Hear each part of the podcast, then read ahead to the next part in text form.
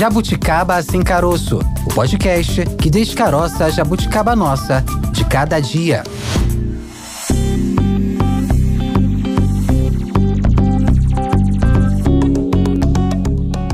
Começa agora mais um episódio do Jabuticaba Sem Caroço, podcast da Sputnik Brasil, segunda-feira, dia de colocar a economia em pauta. Aqui no nosso estúdio, no nosso microfone, já te pergunto o seguinte: quer ficar por dentro dos assuntos envolvendo a economia do país e deixar também as pessoas que você conhecem bem informadas nesse aspecto? É só compartilhar o link desse episódio, de outros episódios também, pelo WhatsApp. Você pode compartilhar com quem você quiser. Seja um jabuticaber de carteirinha e espalhe o nosso podcast por aí. É isso, Maurício. Sem enrolar mais, eis o tema de hoje aqui no Jabuticaba Sem Caroço: o preço da soja. Em jogo. Sim, Tayana de Oliveira. A Associação Brasileira dos Produtores de Soja e o Ministério da Agricultura estão monitorando a situação depois de um sinal de alerta ter sido dado. No final do mês de janeiro, o preço da soja atingiu o menor patamar desde o ano de 2020, uma queda acima dos 20%. Os produtores estão em alerta, Tay. Além disso, Maurício, a estimativa de redução na safra deste ano também preocupa o setor que teme a volta dos pedidos de recuperações judiciais. O cenário atual é, relembra aí o ano de 2015, quando houve retração de 26% no valor da soja e, nessa época, gigantes do agronegócio pediram recuperação judicial. Bom, vamos entender melhor a situação conversando então com o nosso primeiro convidado de hoje. Na real. Antônio Galvão, presidente da Associação Brasileira dos Produtores de Soja, a ProSoja Brasil. Seja bem-vindo aqui ao Jabuticaba Sem Caroço. Antônio, tudo bem? Tudo bem, Tayana, tudo bem, Maurício. É um prazer aí estar participando aí desse programa de vocês aí do Sputnik. Antônio, vou começar te pedindo um panorama atual, né? A gente tem um último dado aqui divulgado é, pela imprensa falando sobre queda no preço da soja, isso divulgado no final de janeiro, em torno de 21%. O cenário é o mesmo, está estável, piorou, melhorou? Qual a informação mais atualizada que temos a respeito do valor da soja? Olha, em algumas regiões, é dizer, a, a parte climática até ele veio a resolver uma parte do problema que veio chover. O Nordeste, de um modo geral, teve uma umidade até boa, que também via com bastante dificuldade, aí o Mato Piba, de um modo geral, Mato Grosso, aqui também o Centro-Oeste, com exceção aí de, do Mato Grosso do Sul, mais ao sul de Mato Grosso do Sul, que ainda falta umidade. O restante aqui do Centro-Oeste tem umidade dentro da racionabilidade e até em algumas regiões excesso de umidade agora que está se fazendo colheita, e aí já apresenta vários problemas aí de soja avariada também, né? Rondônia vinha com problema também grave de falta de umidade até o final do ano e agora também está na mesma situação, podemos dizer, de Mato Grosso. O que a gente vem percebendo no clima brasileiro tem agravado muito o próprio Paraná, inicialmente com excesso de chuva, atrasando os plantios, e agora com a falta dela, né? Com quebras recorde também aí em produção, produtividade e produção. Santa Catarina também, falando há pouco com o nosso presidente da ProSoja Santa Catarina, Alexandre, que mora em Campos Novos, você vê uma região alta, dizer um planalto aí daquela região, dizer também já começando a sentir a falta de umidade e um calor excessivo. E assim está o Rio Grande do Sul. O Rio Grande do Sul está numa situação ainda pior que Santa Catarina. A gente estava acompanhando agora aqui, dizer em grupos de WhatsApp nosso também, da própria diretoria da ProSoja Rio Grande do Sul, os bolsões de falta de umidade assim é coisa absurda. Muito falta de umidade, lavouras já bastante comprometida e também o excesso de doenças. No caso específico, a ferrugem asiática, que a gente está vendo relatos lá de perdas de lavouras lavouras assim expressa muito a perca de produtividade de lavouras. Então a gente pode dizer que o clima brasileiro continua ainda muito ruim de um modo geral a nível de Brasil. Como começou faltando umidade, algumas regiões excesso. Agora onde faltava umidade, algumas regiões atrapalhando a colheita, as outras que tiveram excesso de chuva na implantação da lavoura, principalmente na região sul, agora também já com sinais aí bastante graves já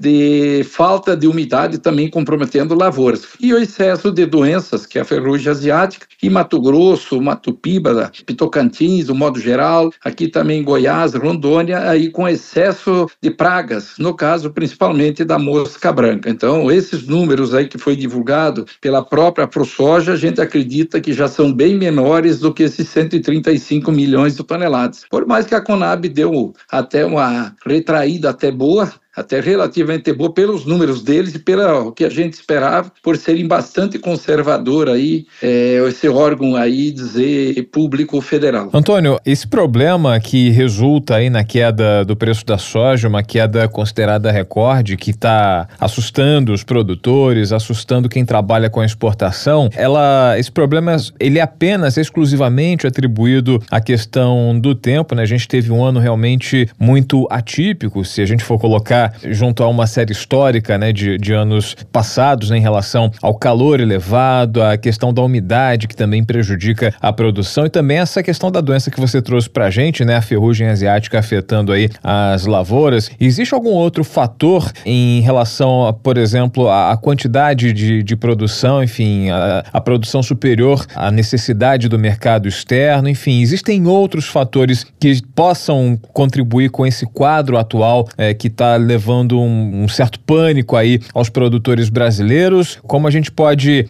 elencar esse conjunto de, de fatores? Olha, o que mais está deixando, na verdade, é o produtor rural assustado, e assustado muito grande, né? Você falou em exportação, normalmente exportação são as grandes empresas, as trades que a fazem. A preocupação dessas trades que fazem é de não receber essa produção, esse produto já comprado do produtor por falta de produção, por, por problemas climáticos. Mas o produtor, não, o produtor, de um modo modo geral, além dessa grande quebra que ele está tendo de safra, o que nos deixa indignado é o valor pago pelo mercado numa saca de soja. Cheguei agora olhando, vendo aí a nossa cooperativa também passando preços lá da região de Sorriso, a região de Sinop, onde a gente planta, tem empresa já falando em 91, 92 reais uma saca de soja, não tem sentido nenhum. Já nas estimativas já do ano passado, quando se iniciou o plantio, soja de 120 reais, 125, 120, 130 115 a 125 teve aí momentos, até viabilizava uma certa renda, dizer, dependendo da região do país. Ah, outras regiões com preço um pouco menor, já o produtor ainda empatava, vamos assim dizer, não sairia tanto no prejuízo. Agora, nesses atuais patamares e valores, está muito pior nesse sentido o preço dessa forma, porque mesmo aquele produtor que aonde pega, pega uma umidade melhor, que temos aí com certeza, assim, aí uns 20% aqui de Mato Grosso colhendo bem.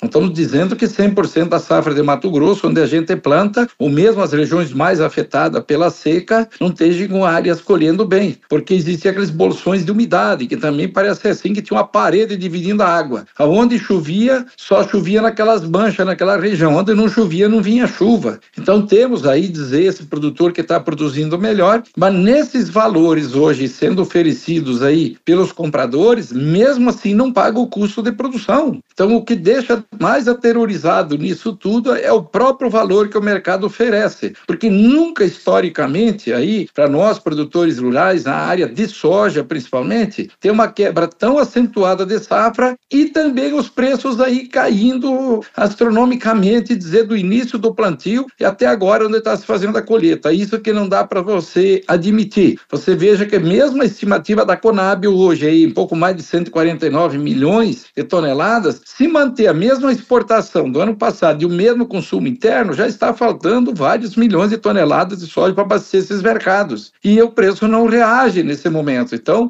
a gente está aqui indignado, assustado do que é que realmente está acontecendo hoje no mundo. Acredito eu que a não reação não é um problema único brasileiro e tudo mais. Que eu não acredito que alguém tenha reduzido, principalmente a China, que é o grande hoje dizer consumidor das nossas commodities aí das carnes e também como um grande produtor, principalmente de suínos e aves, mas mais é suínos, que eles vão ter reduzido a compra desse farelo ou dessa soja, porque esses animais teriam que ser, têm que serem tratados, tem que se fazer as rações. Inclusive, brincando agora num outro programa, eu falei até, que então nós vamos ter que fazer dieta agora com os animais para poder sustentá-los durante esse ano, porque estão anunciando redução de compra da China, redução de consumo no Brasil. E todo ano a gente vê o número de aves abatidas, de suínos abatidos, é o peixe aumentando muito, a produção do peixe, que consome muita ração, a os próprios confinamentos aumentando e a Conab agora solta um relatório de redução de consumo, tanto interno como exportação. Então, não sei o que, que vai manter essa produção. Inclusive, brinquei no programa, como eu falei, reforcei, digo, é, nossos animais vão ter que aprender a fazer dieta agora, porque senão nós não vamos ter o produto, não vamos ter a produção, pelas estimativas colocadas, isso tratando da estimativa da Conab. Vamos na oficial, não vamos nem na da ProSoja nem outras, que a própria Biov ontem, ontem, ontem anunciou 156 milhões de toneladas, e eles são os nossos compradores, então não tem cabimento nenhum, né, Maurício? Esse entendimento, o produtor realmente está apavorado, não consegue pagar custo de produção, imagina os compromissos assumidos com os investimentos, que normalmente é maquinário, seja tratores, coletadeiras, implementos do modo geral, é a confecção de armazéns a nível de propriedade e assim por diante. Não tem como bancar, dizer conseguir pagar essas contas. A saca de soja, Antônio, você relatou aqui para gente que, é, de acordo com, enfim, os, os, últimos, os últimos meses, né, estava saindo no, em torno de 90 a 100 reais. Até alguns meses atrás ela estava sendo praticada a que preço? Estava sendo vendida a que preço para a indústria, enfim, alimentícia, para exportação? Estava, enfim, variando em, em, em qual faixa de preço? Nessa mesma período do ano passado, ela variava em torno de 130 reais, nessa mesma região que hoje eles oferecem 95. Até mais, teve momentos e depois ela veio caindo gradativamente, mas chegando, como eu falei no início do plantio aí, de setembro para outubro, batendo a casa aí dos 120 reais. Então ainda ela viabilizava para quem era proprietário rural da área. O arrendatário já estava com problema. Mas o ano anterior, quando a gente plantou com o custo dos insumos do ano anterior, o ano anterior chegou a 170 reais, 160, depende da região. Ao sul do Brasil, mais 200, até passando de 200 reais a saca. Então se plantou com um custo muito alto essa safra que está se colhendo e a oferta que tem hoje pelo produto é muito baixo realmente, né, Maurício? Aí fez esse descasamento. Assim como também as máquinas subiram muito,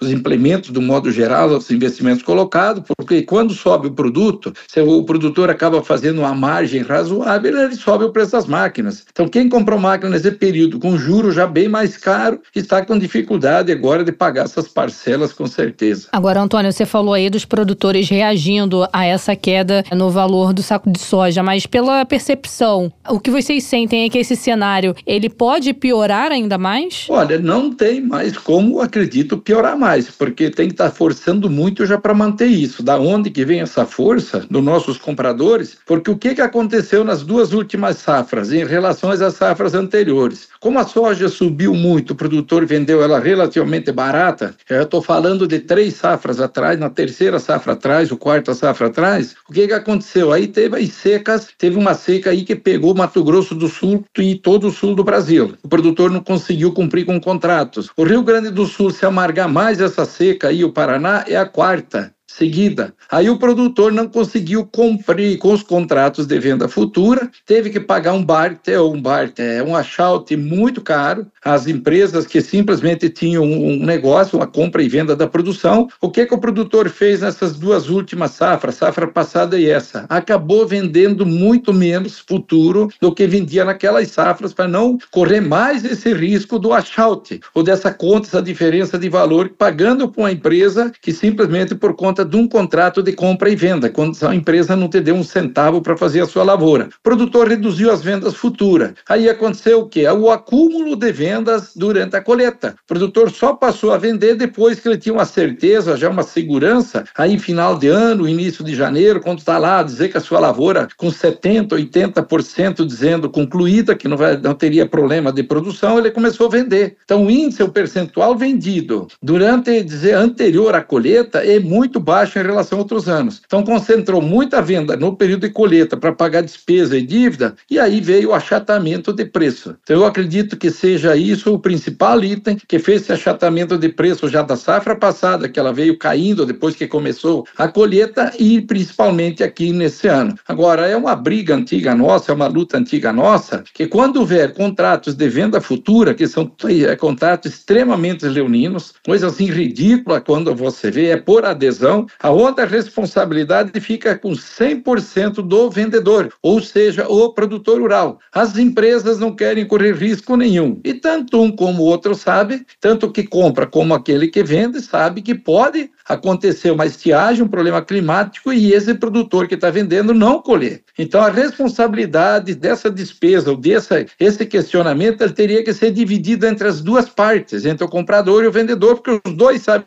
do risco. Mas, infelizmente, o modelo de contrato extremamente leonino traz toda a responsabilidade ao produtor rural. Aí o produtor rural parou de vender, fazer as vendas futuras, porque normalmente se vendia, aí tem regiões até 50%, 60% da safra antes de começar a colheita. Uma média aí de país, 40% ou mais, e ela caiu drasticamente as vendas futuras, porque o risco totalmente é do produtor rural, e ele não quer aumentar a despesa dele, tendo que pagar a short para as empresas compradoras. Antônio, com essa queda nas estimativas, né, com a redução da projeção da safra brasileira, né, para a soja Brasil não deve ultrapassar aí 135 milhões de toneladas, a gente, enfim, tem essa questão é, numérica, né, quantitativa, que acaba afetando o preço da saca da soja. Queria saber de você se a questão da qualidade, né, ela também ela é afetada por essa modificação no clima em relação à baixa umidade, à seca né, em determinadas regiões e também outras em relação ao regime de chuvas, as chuvas mais intensas, o excesso de chuvas durante a colheita. Esses dois fatores né, interferem, além da questão quantitativa, né, da projeção da lavoura, afetam também a questão da qualidade, afastando compradores, tanto no mercado interno quanto na exportação, principalmente? Olha, Maurício, esse é um assunto que você tocou também, que é outra, a dizer, situação criada, é uma enorme luta nossa, quanto se usa essa palavra qualidade. Não é porque um grão sofreu avaria que ele perde qualidade, mas o modelo hoje é praticado aqui no país de classificação da soja, o milho, qualquer outra cultura, é por aparência e não pelo que tem dentro do grão. Inclusive, a gente tem um trabalho aqui, feito aqui no Mato Grosso pela Universidade Federal, onde a gente utilizou esses grãos avariados aí com praticamente 100%, de várias formas, dizer o padrão, até os 8%, aí com 25%, com 50%, com 75% e praticamente 100% de grãos avariados, o farelo tirado desses grãos de soja. Não perdeu em nada na qualidade. Então, como o efeito da classificação por aparência de um grão, que é um absurdo, e não se mede o que tem dentro do grão e tu precisa o que está no grão, que é o óleo e que é a proteína, dessa forma, com certeza, temos aí N problemas do país. Nas regiões agora que está chovendo mais,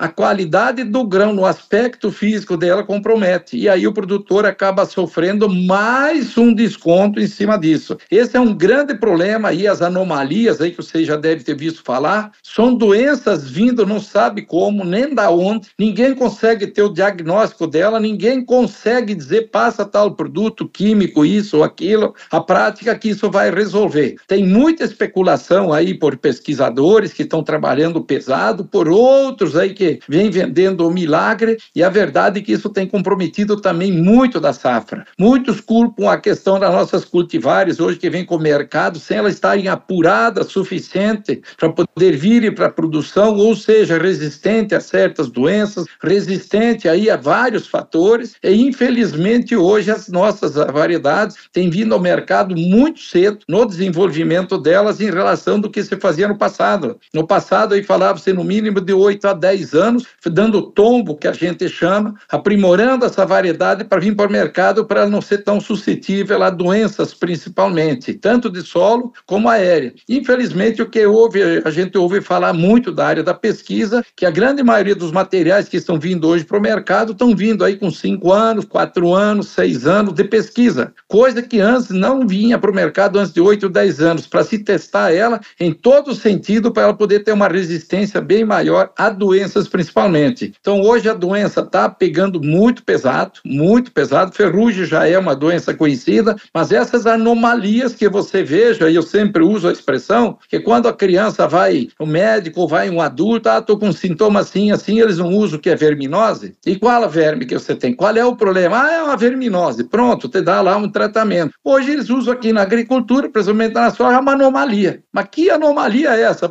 Ser o grão, o grão hoje germina numa vagem verde, e vai deteriorando aquela planta. A planta tem um aspecto até bonito de você olhar tamanho e estatura. Aí quando você vai lá, aquele grão está comprometido, não fez enchimento, ou ele germinou, ou ele que acaba deteriorando dentro da própria vagem não forma o grão. Está acontecendo muito isso, e isso é o que tem ajudado muito nessa quebra também de safra. Coisa que é o modelo que a Conab utiliza, outras empresas, via satélite, onde examina a lavoura está com aspecto bonito, está com aparência bonita, mas eles não conseguem detectar esse tipo de problema que está dando uma quebra enorme também hoje nas médias, nas produtividades. Lavoura bonitas de aparência, quando você coloca a máquina, o grão extremamente comprometido, desuniforme, não tem um enchimento necessário para ele poder ter peso, para poder fazer essa média, essa produtividade, então ele compromete demais, além desse grão que realmente tem uma varia muito pesada, aí ficando o que a gente chama aqui, está de carapato, ele fica um grãozinho muito miúdo, ele acaba se, se, como é que a gente fala, ele enruga esse grão todo, e aí pega esse grão, ele é utilizado, está na indústria, nada jogado fora, e ele acaba não pagando ao produtor rural nada por esse grão, tratando de ser um grão dizer, fora do padrão. E esse padrão que é utilizado é físico, olhando no olho do próprio cidadão ou cortando aquele grão e qualquer manchinha, qualquer probleminha que apresenta no grão, ele te desconta. E sabe que a indústria aproveita 100% dele, né, Maurício? Ou seja, são dois problemas que acabam afetando a projeção da safra, né, que afeta e impacta na, na redução ou no aumento do preço, né? E um deles,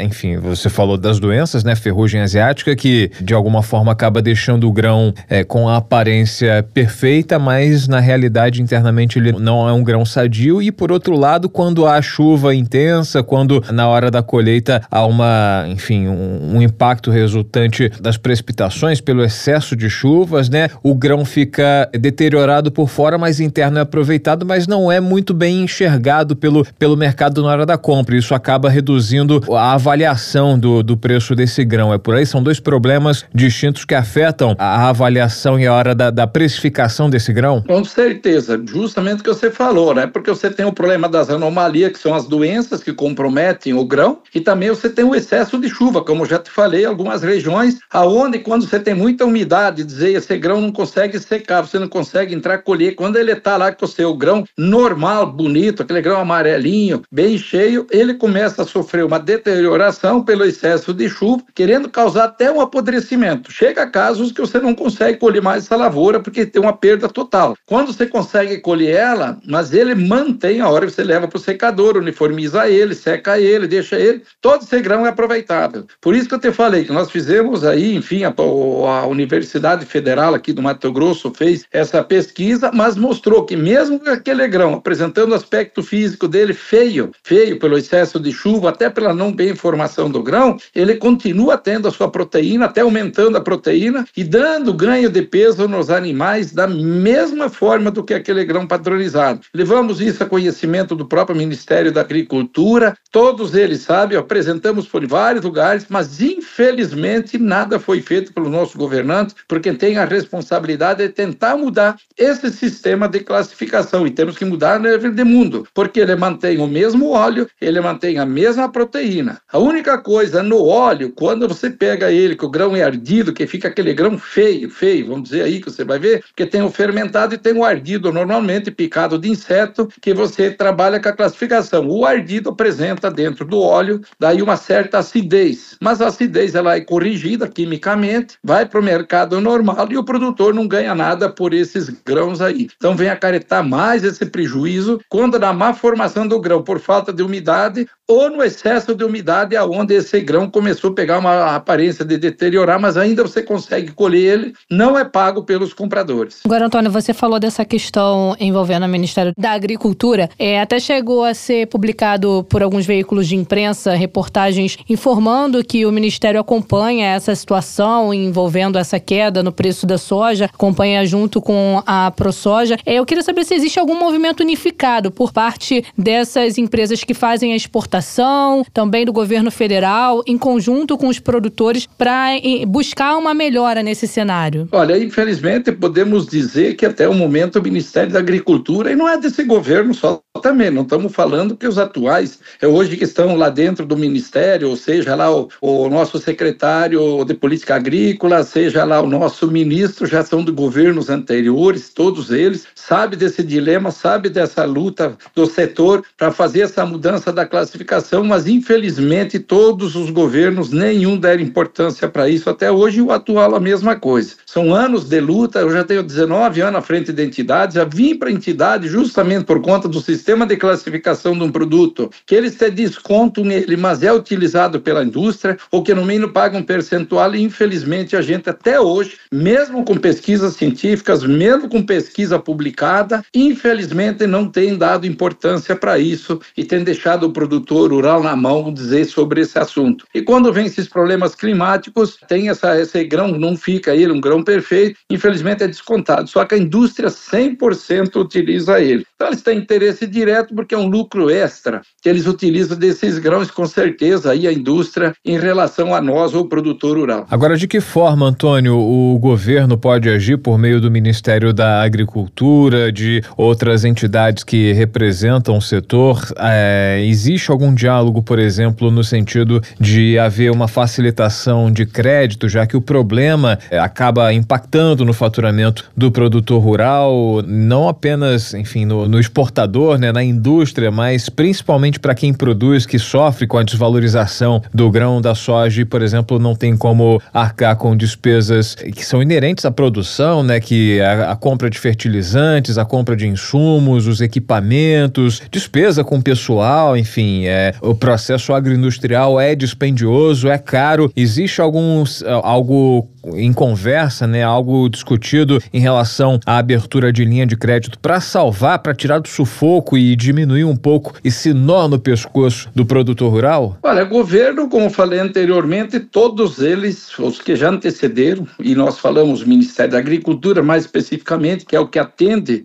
é, tanto a pecuária como a agricultura, a criação agropecuária do modo geral, sempre foram muito lentos nos casos específicos de quando a gente tem essas, essas adversidades adversidades climáticas, sempre muito lento. Quando ele chega com alguma solução que normalmente ainda é muito pequeno pelo tamanho do problema, chega tarde. Chega o produtor, por exemplo, agora, o que, que nós estamos pleiteando lá, mas tem que ser uma coisa para ontem, já não é mais para hoje, muito menos para amanhã. Essas dívidas que você tem agora vencendo ela aqui nos próximos dias, o mês de março principalmente, que o governo dê no mínimo um prazo novo de seis meses. Joga essa conta para o produtor pagar mais lá na frente. Máquinas agrícolas também, que joga essa parcela para o final do financiamento e cobra o juro normal, porque tudo que vem para o campo é devolvido, porque às vezes aí o urbano acha acha, ah, o produtor rural tem tudo que é vantagem. Não temos, não. Tudo que vem do governo, tudo tem que ser devolvido. Porque vocês podem ver que seguido tem execução, tirada de propriedade para poder cumprir com as contas. E se principalmente o setor urbano acha que o, o produtor rural é muito favorecido, porque pensa até, inclusive, que a gente pega dinheiro e não devolve, não paga. Não existe nada disso. Então, na verdade, nesse socorro, quando se necessita, os governos todos eles, tudo que já aconteceu até hoje, nesses anos que a gente está dentro da atividade, são muito lentos. Como você pode ver as declarações que está na mídia do próprio ministro, que está aguardando realmente ver o que, que vai acontecer com a safra, para depois tomar providência. Então não existe uma coisa imediata. A safra está aí, o problema existe,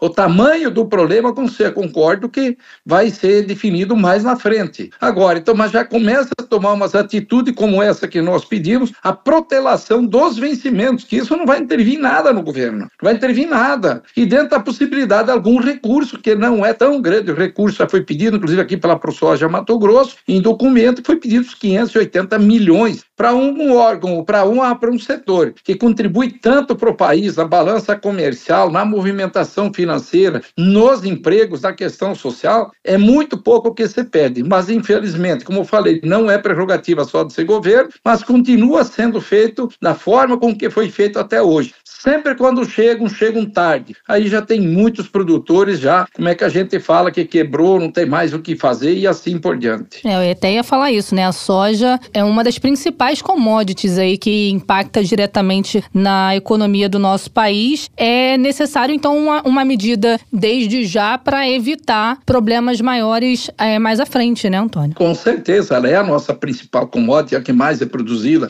No Brasil, veja a estimativa da Conab, Aí já 149 milhões de toneladas, e o milho, que também é um, um grande importante, o milho é o produto mais produzido a nível de mundo, tá? É o maior consumido, maior produzido é o milho. Quer dizer, mas a nível de Brasília é a segunda maior commodity, já com 113 milhões de toneladas de milho, a previsão da Conab, que também o milho, por exemplo, nós aqui em Mato Grosso, que é o grande produtor de milho, nós estamos plantando milho agora. E vai ter muito milho plantado fora do período ideal. Por exemplo, a fevereiro seria o ideal de se plantar milho. Aqui no Mato Grosso e outras regiões também tem mais ou menos essa data ou até o final de fevereiro algumas regiões. E está muito atrasada a colheita de soja por vários fatores e automaticamente, como é feito em cima da mesma área, duas safras que a gente faz no ano, a mesma safra com esse período de umidade, também vai comprometer a safra de milho, como a Conab já baixou muito, tá? era quase 132 milhões de toneladas, a estimativa já veio para 113. Então você veja que são 19 milhões de toneladas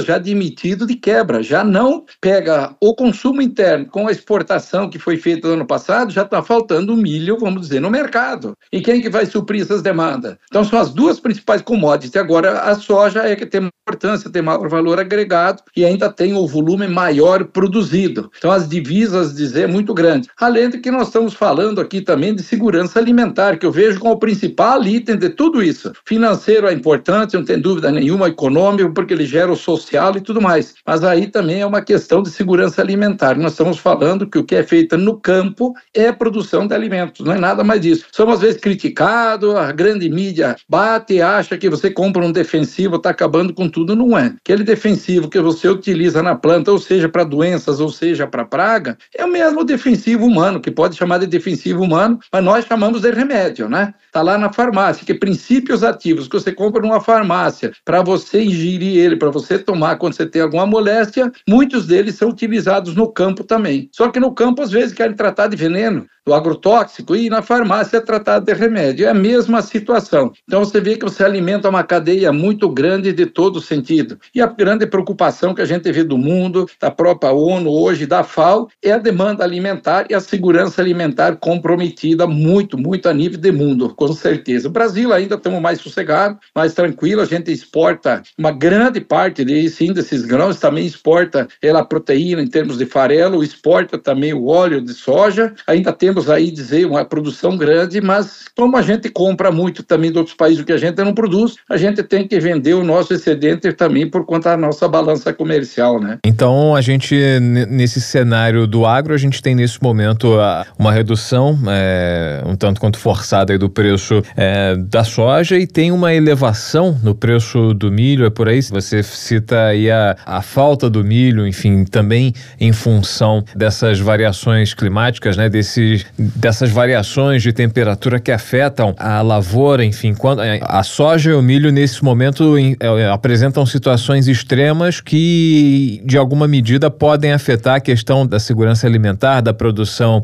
de alimentos, especialmente aqui mercado interno que utiliza muito essas duas commodities, né, para produção, para o processamento de, de alimentos, né, para o cardápio variado do brasileiro. O mercado interno não acredito, tá? Mercado interno, nossa produção, a gente produz muito excedente, muito excedente. Não acredito que vai ter problema nenhum de abastecimento de mercado interno, tanto de milho como de soja, e automaticamente a proteína vegetal virando proteína animal. Agora, o que vai comprometer muito a nossa balança comercial, o nosso PIB do agro, com certeza, esse ano vai ser estrondoso a queda dele, porque nós temos dois agravantes. O valor dele que você está vendendo, os dólares são bem menos. Você vê que nós vendíamos aí a 26, 28, 30 dólares uma saca de soja, hoje está se vendendo ela a 20. Então você vê aí, em média, vamos dizer aqui, menos até de 20. E também nós temos a quebra da produção, que também vai resultar num PIB muito menor da agropecuária, do modo geral, assim, do agronegócio. Então você vai sentir muito, realmente, o PIB muito baixo, muito baixo em relação ao PIB do ano passado, com certeza. Agora, não tem risco nenhum, assim, de desabastecimento nesse momento aqui no Brasil. Agora, veja que muitos países da Europa já hoje já vê supermercado faltando um monte de coisa. Agora, também na Austrália, participamos numa live agora, semana passada, na sexta-feira, percebendo lá, tem um, um, ele não é amigo, acabamos conhecido, acabamos conhecendo durante essa live,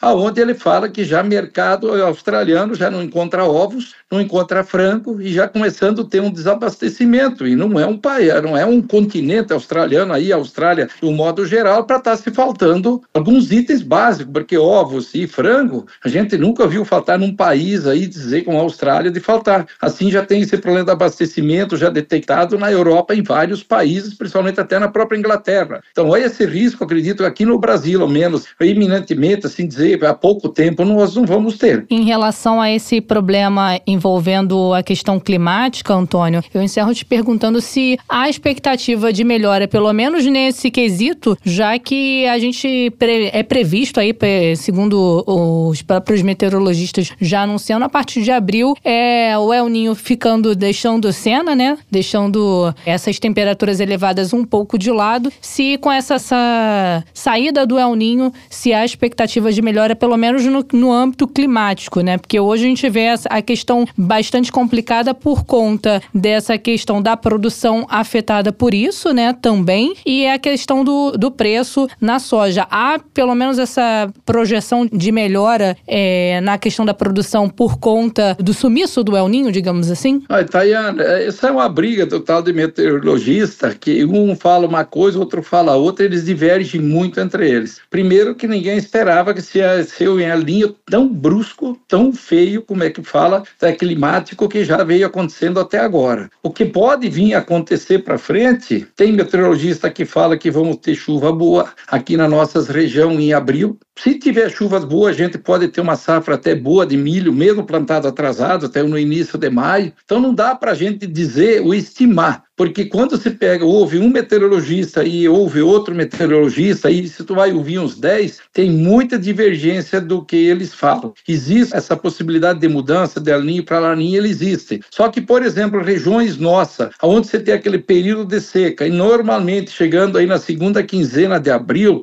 para início de maio, você entra seca, já não muda mais se é linho ou se é laninha nessas alturas. Aí pode mudar, às vezes, alguma perspectiva mais ao sul do Brasil, onde você tem chuvas, dizer, mais controladas, também aí seca, dos 365 anos, dias do ano. E as nossas regiões aqui já sabe-se que é certinho que nesse período entra seca, quando volta lá setembro, aí início de outubro, volta as chuvas novamente. Agora, qual a intensidade que você tem de chuvas, por exemplo, no final aqui do período chuvoso nosso, ou no início, é que só só vai determinar a gente vendo acontecer como aconteceu esse ano. Então eu não acredito muito em meteorologista, não, meteorologia, a gente vai vivendo dia a dia e a gente tem mais ou menos um histórico aí desses anos todos aí, de quando começa a chuva, quando acaba a chuva, quando a gente vai plantar, porque se nós esperarmos para ter certeza, ninguém seria agricultor, pode ter certeza absoluta, viu, Tayana? Antônio Galvão, presidente da Associação Brasileira dos Produtores de Soja, a ProSoja Brasil, entidade que representa os produtores de soja nos estados brasileiros. Antônio, obrigado pela sua participação. Ele que analisou para a gente os fatores, o que tem acontecido nas lavouras para queda no preço da soja, essa importante commodity para a economia do Brasil, um motor do nosso agronegócio, juntamente com o milho, que alimenta, que traz comida para as nossas mesas, né, para as nossas dispensas, também alimenta o, a nossa pecuária e também é um dos principais itens de exportação do nosso país, importantíssimo para a nossa economia, que tem sido alvo de preocupação aí pelo setor do agronegócio, essa queda de preço súbita e a queda recorde no valor da saca da soja. Muito obrigado pela sua participação, pelo seu ponto de vista, pelas explicações também aqui no Jabuticaba Sem Caroço, podcast da Sputnik Brasil. Até uma próxima oportunidade, Antônio. Maurício, só queria só dar uma esclarecida do que, que é a ProSoja Brasil, tá? O pessoal ouvinte aí do Sputnik, com certeza, para eles saberem. Nós temos 16 estados com a ProSojas estaduais que são filiados à ProSoja Brasil e são os 16 principais estados produtores de soja que temos as associações estadual, ou seja, a ProSoja Rio Grande do Sul, a ProSoja Santa Catarina, a ProSoja Paraná, Mato Grosso, assim sucessivamente. Por isso que as informações que nós temos aí são mais de 300 dizer, eh, diretores nessas aprosojas todas, milhares milhares e milhares de produtores que trazem essas informações dos números também de como é que estão essas lavouras para nós. Então, para o ouvinte aí que vai nos acompanhar, ter uma noção da ProSoja Brasil, a abrangência dela com as AproSojas estaduais, porque daqui a pouco alguém vai se perguntar, mas essa AproSoja Brasil, o que, que é, como que tem informação? Então, são 16 estados, nós temos as AproSoja estaduais filiados à AproSoja Brasil, aonde fecha esses números aí que eu te falei. E agradecer, sim, Maurício, aí a oportunidade, Tayana, todos que estão nos ouvindo aí, e a participação, estamos sempre à disposição para levar maiores esclarecimentos à sociedade brasileira. Obrigada, Antônio. Até a próxima. Até, Tayana. Bom, Tayana, no primeiro trimestre do ano passado, o crescimento do PIB foi puxado pelo agronegócio, que teve impulso de itens como a soja. E com o cenário atual de queda de preços, o desempenho da economia pode sofrer algum tipo de impacto. Para a gente entender melhor isso, vamos bater um papo com quem entende bem desse assunto. Alguém me explica. Alexandre Chaia, economista e professor de finanças do INSPER. Seja bem-vindo aqui ao Jabuticaba Sem Caroço. Tudo bem, Alexandre? Tudo bem. Vou começar te perguntando essa questão, né? Assustou um pouco essa notícia sobre queda no preço da soja. Que impactos, de fato, essa queda pode provocar na nossa economia? Então, a, a soja, na verdade, é um, é um fator importante de exportação. Acho que é uma... A queda no preço da soja vai impactar mais a pauta de exportação e e, a geração de receita, a participação da exportação no PIB, do que efetivamente o impacto na economia como um todo. O que aconteceu é que a soja ela, ela caiu por conta da, vamos dizer, da, da retomada da normalidade no mundo. O mundo veio de um período de pandemia, onde você teve uma escassez de tanto de produto quanto de forma de distribuição, e a partir do momento que a pandemia da Covid acabou, o mundo voltou para a estabilidade. Então a soja está voltando para o patamar normal dela de preço,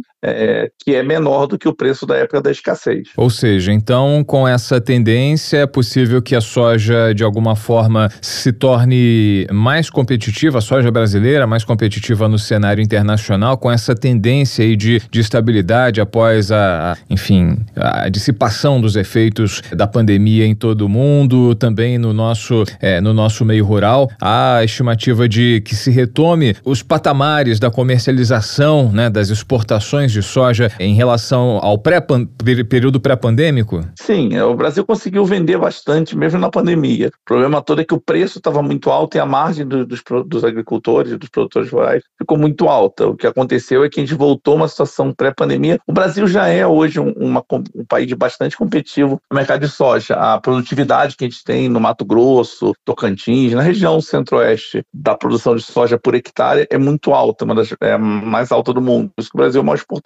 é, de soja do mundo. O que acontece é que antes você estava tendo um, o agricultor estava tendo um período bem grande desde o início da pandemia de margens muito altas por conta do custo ser mais ou menos o mesmo e ele acabar te elevando. Só que o que aconteceu agora é que essa margem caiu um pouco. Ela vai voltar ao equilíbrio porque também o valor da soja caiu, mas também os custos de produção caíram, porque não sei se você lembra quando, no passado, quando é, o governo teve que ir na Rússia pedir fertilizante, é, produtos de, defensivos que são necessários para a produção de soja. Isso estava muito caro e estava em escassez. O que aconteceu é que tanto o preço da soja e a produção de soja se normalizou, quanto a produção dos insumos necessários para a produção de soja, eles também caíram. Então, de alguma forma, esse ano de 2023 foi um ano ruim para os agricultores. 2024 tende a ser um ano de formação de preço e de custo mais organizado. O que talvez tenha esse ano um pouco de problema não é tanto na soja, mas na parte de milho,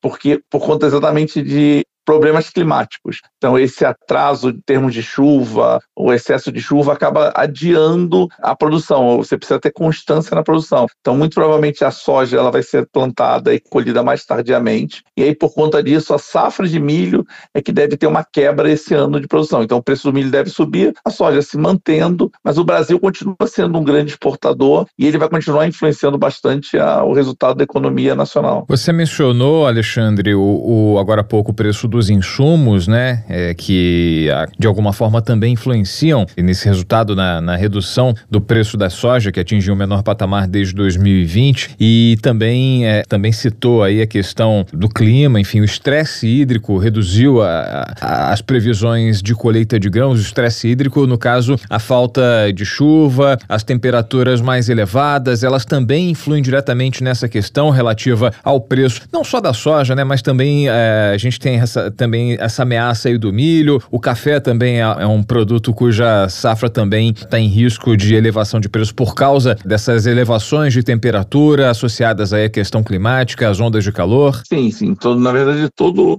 a parte de agronegócio é muito sensível ao ciclo de chuva, ao clima. Então, esse também é um ponto importante que até a discussão sobre desmatamento, sobre mudança climática e o, e o governo anterior dizia muito, ah, não, vamos manter, vamos, vamos... Na verdade, o importante é a expansão da fronteira agrícola. O impacto para a agricultura é muito grande quando você começa a ter instabilidade climática. Então, todo esse fator, você vai ter problema de soja, vai ter problema de milho, vai ter problema de... E não só isso, na verdade, quando você influencia soja e milho, você influencia a ração animal. Então, você vai ter também problema de aumento de preço de carne, tem toda uma cadeia que é afetada pela, vamos dizer, pela incerteza climática. Então, quanto mais previsível for o clima, mais estável for o clima, mais fácil você prever a tua produção, a tua produtividade por, por hectare de produto plantado. Então, é importante manter a, a tentar, de alguma forma, diminuir o impacto da crise climática que o mundo tem. Então, precisa da preocupação grande com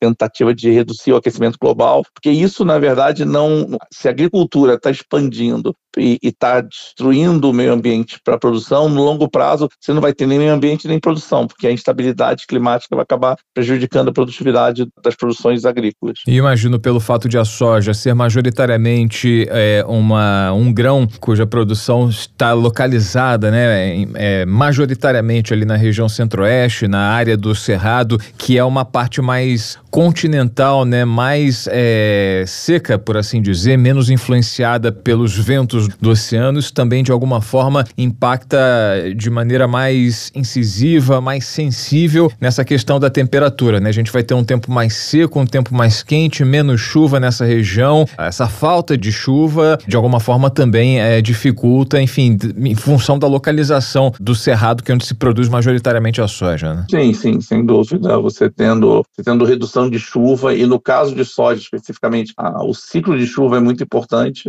e está numa região seca, é, você vai ter um impacto grande. Então, tem que realmente você.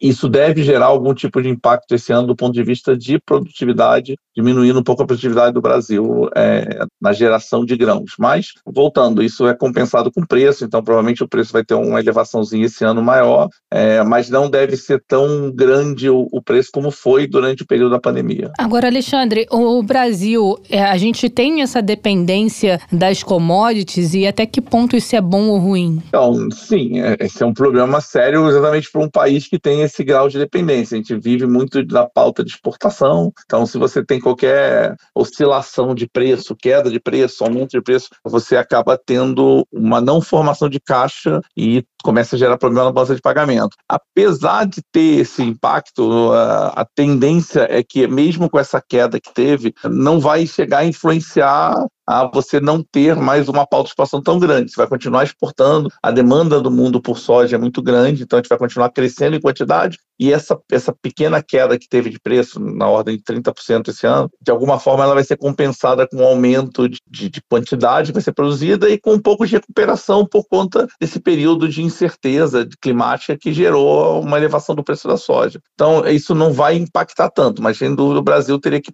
começar a pensar no longo prazo em como sair de uma dependência de, uma, de um segmento de produto que é muito volátil do ponto de vista não de preço. O preço da soja, apesar de eu tenho visto vários especialistas comentando, não, o risco é muito alto. É, comparado a demais ativos financeiros, ele tem uma volatilidade muito baixa. Porém, a volatilidade de quantidade, a quebra de safra, safra, todo esse problema de quantidade produtiva, ela tem mais risco até do que a própria oscilação de preço. Então, se o Brasil ficar dependente de um segmento onde você pode ter, por conta exatamente desse, acento, desse acentuamento que vai ter na, nos eventos climáticos extremos, você ficar dependente de uma pauta que depende do clima, você vai acabar tendo, um, um, em alguns momentos, alguns anos, é, ciclos de queda muito brusca na quantidade produzida. A gente está conversando com Alexandre Chaia, economista e professor de finanças do INSPER. Alexandre, você sublinhou no início da nossa entrevista aqui, da nossa conversa, que essa questão é relativa à soja, a queda no preço da soja, não afeta, é, é, em, em sua maioria, enfim, não afeta severamente a economia brasileira como um todo, mas sim a questão do comércio exterior. Queria saber de você em relação ao consumo interno, né, ao mercado interno, já que é, cada vez mais a gente vê a soja ocupando espaços que eram ocupados tempos atrás por outros grãos, enfim, a soja passou a fazer parte do cardápio da população e isso de alguma forma também para tentar baratear os custos de, de produção dos alimentos. O mercado interno de alguma em alguma medida ele é afetado por essa variação no preço da soja, por essa queda nesse ajuste, como você disse, no preço da soja após ah, o período pré-pandemia? Então, sim, ele é afetado, mas não especificamente por conta do Brasil ter aumentado o seu consumo. A soja, como qualquer outro outra commodity, ela tem um ciclo de formação de preço muito mais vinculado ao comércio internacional do que efetivamente ao, ao consumo local. Então, toda vez que você tem uma oscilação de preço é, internacional, esse preço é refletido no mercado brasileiro. Então, você tem um mercado consumidor aqui maior ou menor, ele, ele acaba não tendo influência, é, porque a, a, a, soja é realmente um, um preço de, é, internacional. Então, é, obviamente que a qualidade da soja brasileira é boa, então ela tem um preço diferenciado, mas ela segue a tendência mundial. Então, se o preço faltar, se é uma quebra na safra no mundo inteiro, o preço vai vai influenciar no Brasil e fora. A gente ter produção de soja em excesso aqui, ele vai baratear aqui e fora do Brasil. O mercado interno, é, ele segue a tendência do mercado internacional, a única diferença com o dólar. O que acontece é que a soja ela não está só no cardápio, isso é importante a gente até falar, quando a gente fala em soja, ah, soja, por que, que a soja é tão preocupação com soja é, do ponto de vista de produção? É que a soja não é mais só uma fonte de alimento para para o ser humano. Ele é principalmente uma fonte de alimento para qualquer forma de proteína animal. Então, a parte de, de frango, a parte de bovino, suíno, tem um, um, uma importância muito grande a soja na alimentação deles. Então, se você tem um encarecimento do preço da soja, você vai ter um impacto na produção de proteína animal. E isso começa a influenciar não só esse preço, mas o preço de toda a cadeia é, de alimento no, no, país, Brasil ou fora do Brasil. Então, o mercado local não é tão afetado do ponto de vista de, vamos dizer, do preço, porque ele segue a tendência mundial. Então, se o, mercado, o mundo inteiro está tá com um preço mais barato, o Brasil também vai ter. Mas é importante, quando a soja sobe, ela impacta não só a alimentação, mesmo que o Brasil não, não a pessoa não coma soja como, como alimento, mas impacta toda a cadeia de proteína. Você fala em alternativas é, a serem desenvolvidas por essa indústria, né, por essa grande cadeia que o Brasil é, detém construiu ao longo dos anos, né, imagino que isso seja é, alvo de preocupação por parte do Ministério é, da Agricultura, da Conab, enfim, de entidades ligadas ao, enfim, ao agro e também à produção de alimentos. Que alternativas você enxergaria como, é, como escapatória para possíveis crises como essa? Porque, é, como a gente já falou aqui, você já, já destacou depois da pergunta da Taena, o Brasil é de alguma forma refém dessa commodity, né? Há como buscar alternativas para que isso não ocorra, alternativas de outros grãos, por exemplo. Enfim, você falou do milho, né? Que é importante também para produção de ração para os animais e aí afeta toda a cadeia produtiva. Né? Hoje em dia se, se enxerga alguma, algum, outro, algum outro caminho para não haver a soja dependência? Então, difícil né? Porque eu acho que quando a gente está falando em não ter dependência, pensando em país e não em agronegócio, você tem que você procurar diversificar a tua pauta de produção não vinculada a clima, é importante exatamente você poder manter a tua balança comercial. Agora, o Brasil, do ponto de vista de produção, ele é uma região que tem uma, uma propensão grande à produção de soja. Então, o, o Mato Grosso, a região ali, do, em função de terreno, em função de é, investimento em pesquisa, o Brasil acabou sendo dependente bastante da soja. Eu não vejo uma grande preocupação em você criar outras vamos dizer, outras culturas para você diversificar a tua pauta de exportação, porque o impacto do clima ele impacta, ele afeta toda a cadeia de, do, do agronegócio, tanto do, de proteína quanto de semente. É, eu acho que o Brasil tem que procurar, na verdade, diversificar a sua pauta de exportação, a sua pauta de produção. Então você tem aí essa ideia de uma nova política industrial, que é bom do ponto de vista de você tentar, inclusive para o próprio agro, né, você tentar criar a agroindústria, não só a indústria de matéria-prima, mas sim a, o produto acabado, né? o produto que não a matéria-prima em si. Isso sim é importante porque o Brasil ganharia valor agregado nessa cadeia de produção. Mas ficar dependente da soja, eu não vejo um grande complicador para o agronegócio. Eu acho muito mais o Brasil como pauta de exportação é que não poderia estar refém num único produto ou em dois produtos, minério e, e soja e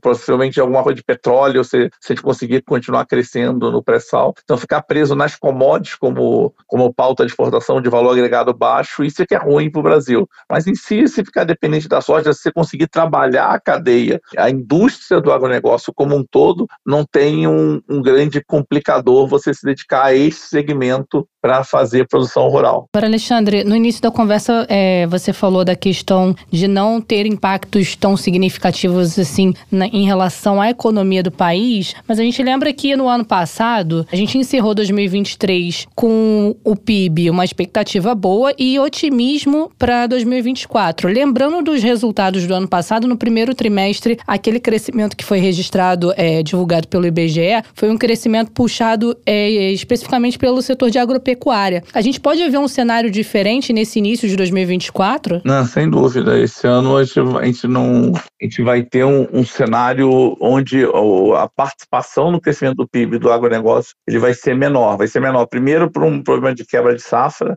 que vai ter, no, na parte do sul do Brasil, você vai ter uma quebra razoável, está tendo muita chuva no sul do Brasil. Ah, vai ter um, um, um talvez não uma quebra, voltando como a gente estava falando, na, da safra de soja, mas vai ter provavelmente alguma redução da produção de área plantada de milho por conta da, do adiamento da plantação da soja pela escassez de chuva no centro-oeste. Então, isso, isso sem dúvida vai impactar a quantidade. Mas também, no ano passado, você ainda pegou o último ciclo de preço alto que foi no início do ano de, de 23. Então, o impacto no PIB ele veio por dois fatores: por uma produção razoavelmente grande que a gente teve ano passado e por um, uma, um preço que estava bastante convidativo na virada do ano, então isso influenciou o primeiro trimestre. Mas você vê que o PIB não conseguiu continuar mantendo a sua participação na expansão do PIB nos outros trimestres consecutivos, porque aí sim, com a, com a normalização das cadeias produtivas, a, os preços do agronegócio caíram, então você não teve mais o ganho de preço. Você continua tendo o ganho de quantidade, mas o ganho de preço que você teve no, durante a pandemia, ele desapareceu. Então você não vai ter, provavelmente, nesse trimestre, um ganho sub substancial. Alexandre Chay, economista e professor de finanças do INSPER, conosco aqui no Jabuticaba Sem Caroço, podcast da Sputnik Brasil, analisando a queda no preço da soja e os impactos que isso gera para a economia do Brasil, para a política eh, de comércio exterior nacional, a soja que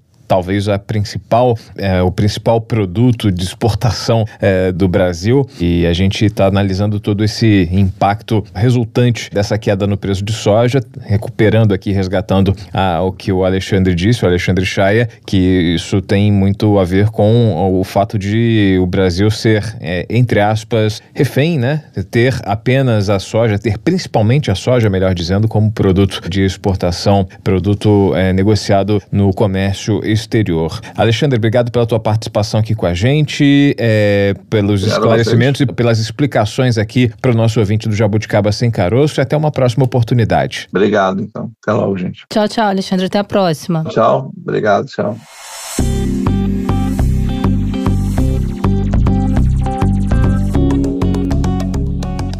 Isso então, Maurício Bastos. Acabou o nosso tempo. Jabuticaba Sem Caroço de hoje ficando por aqui, hein? A gente fica por aqui. Voltamos amanhã, terça-feira, é dia de falar de política aqui no Jabuticaba Sem Caroço. Acabou o carnaval, né? Hoje, segunda-feira, carnaval ficou para trás. O ano começou de, de verdade hoje, né? Então amanhã a gente fala de política. Segunda não tem sessão no Legislativo. Brasília vazia. As atividades, as sessões só começam de fato na terça-feira. Então, na terça-feira, a gente começa falando de política e sobre o início do ano legislativo, os projetos, as pautas prioritárias para o governo, para a oposição, tudo isso conversando com parlamentares e com especialistas no assunto em ciência política é o assunto de amanhã do Jabuticaba Sem Caroço. É válido a gente reforçar aqui para os nossos jabuticabers. Quem quiser acompanhar, já maratonou, já conferiu todos os episódios e o que eu vou fazer até sair o próximo episódio. Você pode nos acompanhar nas redes sociais, interagir conosco por lá. Estamos no Instagram, arroba jabuticaba